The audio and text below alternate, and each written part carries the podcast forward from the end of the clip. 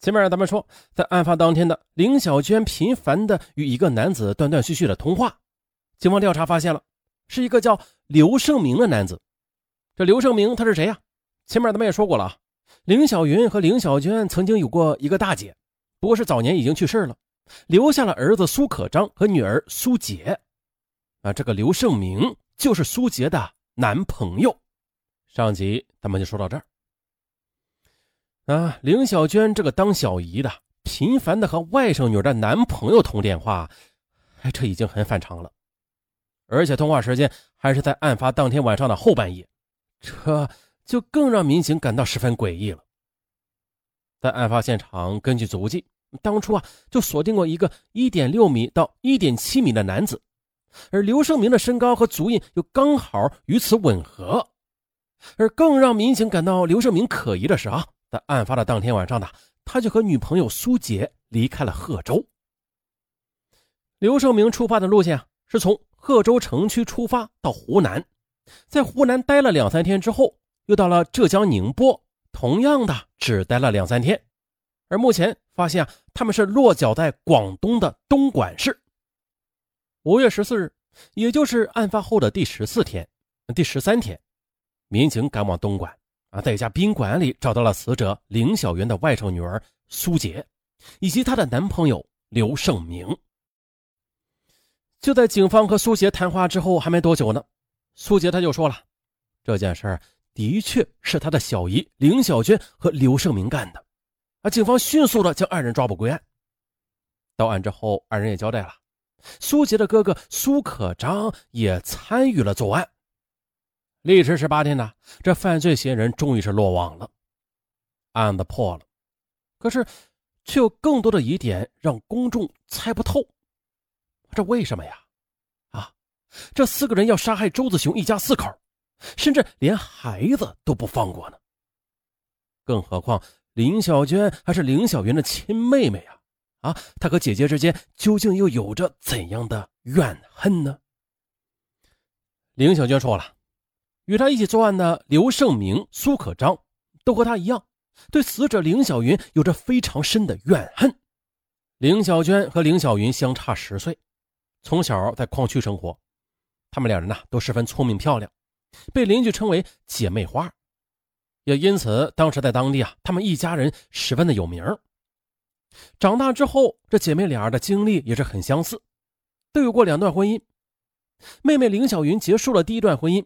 嫁给了税务局的干部周子雄，而当时妹妹林小娟还处在第一段的婚姻的甜蜜期。提起这段日子时，林小娟的口气中还充满着骄傲。林小娟当时的丈夫啊是车管所管公章的一名交警，姐夫周子雄还曾经向她借过钱。因此呢，每次见面时，周子雄对林小娟都是礼让三分，这娘家人更是将她当成女皇般的捧着。可是妹妹林小娟，她女皇般的日子并没有过太久，因为种种原因呢，和第一任丈夫便离了婚。后来呢，才认识了李玲，开始了第二段婚姻。而此时的姐姐林小云啊，已经开始做生意了，这生活嘛也是越来越好，家里盖起了新楼，买了新车。可是妹妹林小娟啊，为了照顾孩子，辞去了工作，而丈夫李玲啊，则在姐姐林小云的手下打工。前面咱们也说了，在工地上当主管，啥事都管，每个月承诺两千，那后来给了一千五，啊，就那事这林小娟离婚了，啊，就跟变了个人似的。她平时啊根本就舍不得用化妆品，有时候呢，甚至为了十元钱要跟人计较半天。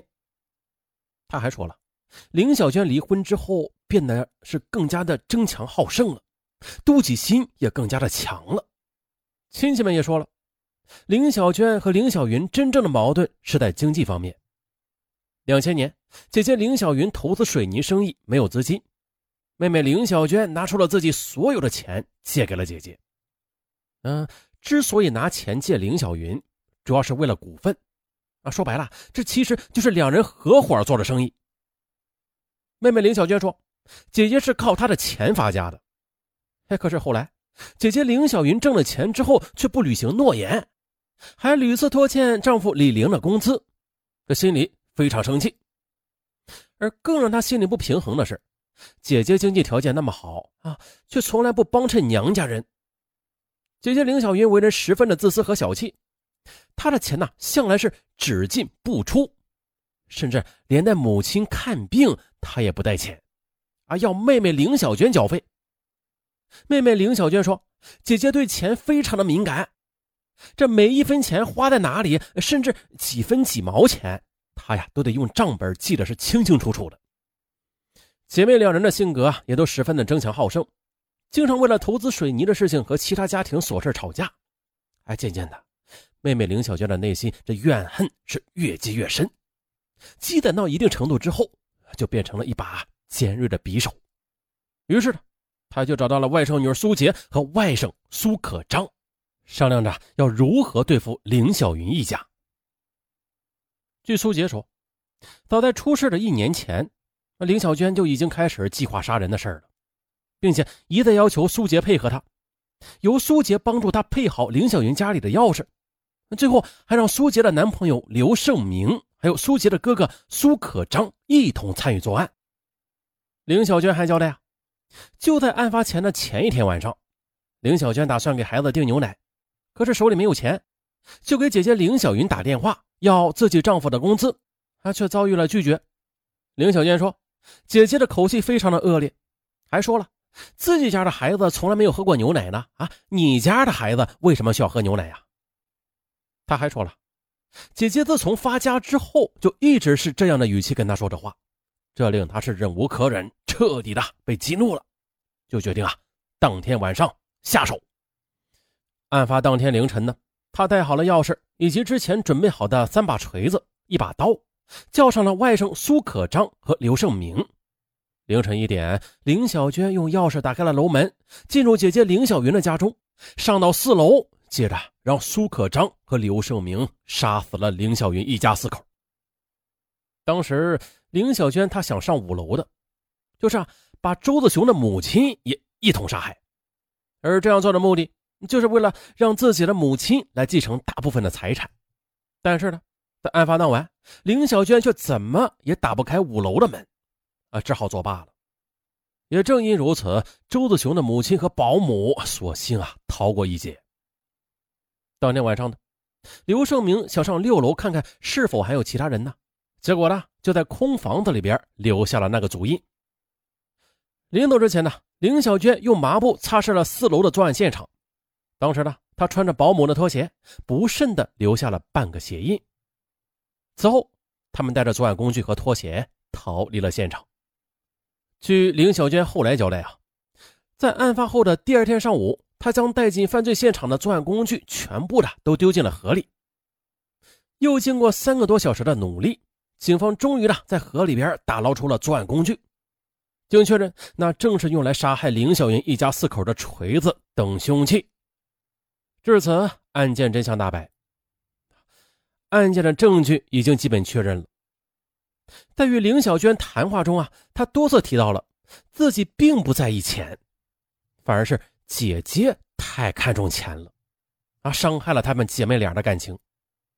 但事实上呢，她在说服刘胜明参与作案时曾经提到过的，杀害了姐姐全家之后的母亲就可以按照继承法分到一部分财产的，到时候自己就可以从母亲那里拿到一份啊，会给刘胜明三十万元的报酬，啊，于是。这惨案他就发生了，而作为母亲呢，当他得知是自己的小女儿杀害了自己的二女儿时，哎呦，林家母亲就如同遭遇晴天霹雳呀，又一次的晕倒了。嗯，一场悲剧。曾经不是就有俗语说吗？很现实的俗语，就是亲戚不共财，啊，共财断往来。这俗语就是告诉我们呢。这亲戚之间啊，最好不要有太多的经济往来，就像是合伙做生意什么的。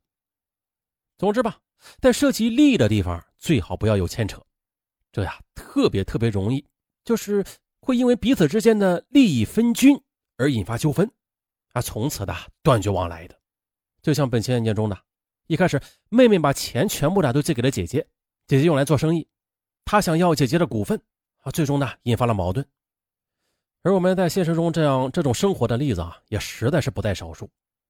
不过这话再说回来啊，亲戚在我们的生活之中起着很重要的作用啊，毕竟是血浓于水嘛。即便是远房亲戚吧，啊，也有一定的血缘牵连的。平日里都遇上什么困难的时候，这亲戚之间也会相互的帮助，啊，这是可以的。遇上逢年过节的时候，亲戚之间也会相互的走动来联络感情。只不过这亲戚不共财，共财断往来这句话啊，就是古人们根据自己的社会经验得出来的结论。啊，这古人呢已经帮我们经历了一些事情，咱们就没有必要亲自的再去证实一番了，是吧？不是还有句话说的吗？说亲兄弟明算账，包括亲姐妹一个道理。啊，刚开始的时候，大家就可以不在乎那一点点小的利益，可是时间久了，必定会引发大矛盾的。那到时候的，原本关系很好的两家人，却因为利益纠纷而老死不相往来，那多尴尬，多遗憾呢！况且传出去他也不好听啊，是吧？那钱这东西真的是不好说，咱们经常把说什么谈钱伤感情这句话挂挂嘴边上。但有几个人他明白真正的道理啊？其实谈钱伤感情，他说的就是前面说的这个道理。说白了，就是钱和感情，你只能选择其中一样。亲戚朋友之间，只要不涉及金钱，那么基本上大家都能够和睦相处，啊，相互的尊重，客客气气的。那说的再透一点啊，别别别说上门啰嗦啊。这陌生人之间办事儿就简单多了。啊，可以利用凡事都按照规矩来，把丑话说在前头，啊，即便是有了问题吧，也可以不顾及感情当面提出来，哎，反而呢就更加容易解决掉。而亲戚之间呢，为什么那么麻烦呢？很简单的，就是因为掺杂了感情，啊，所以啊，往往不好按规矩来办事了，也不好丑话说到头了。时间长了，这矛盾它总有爆发的时候。就说这么多，咱们下期再见。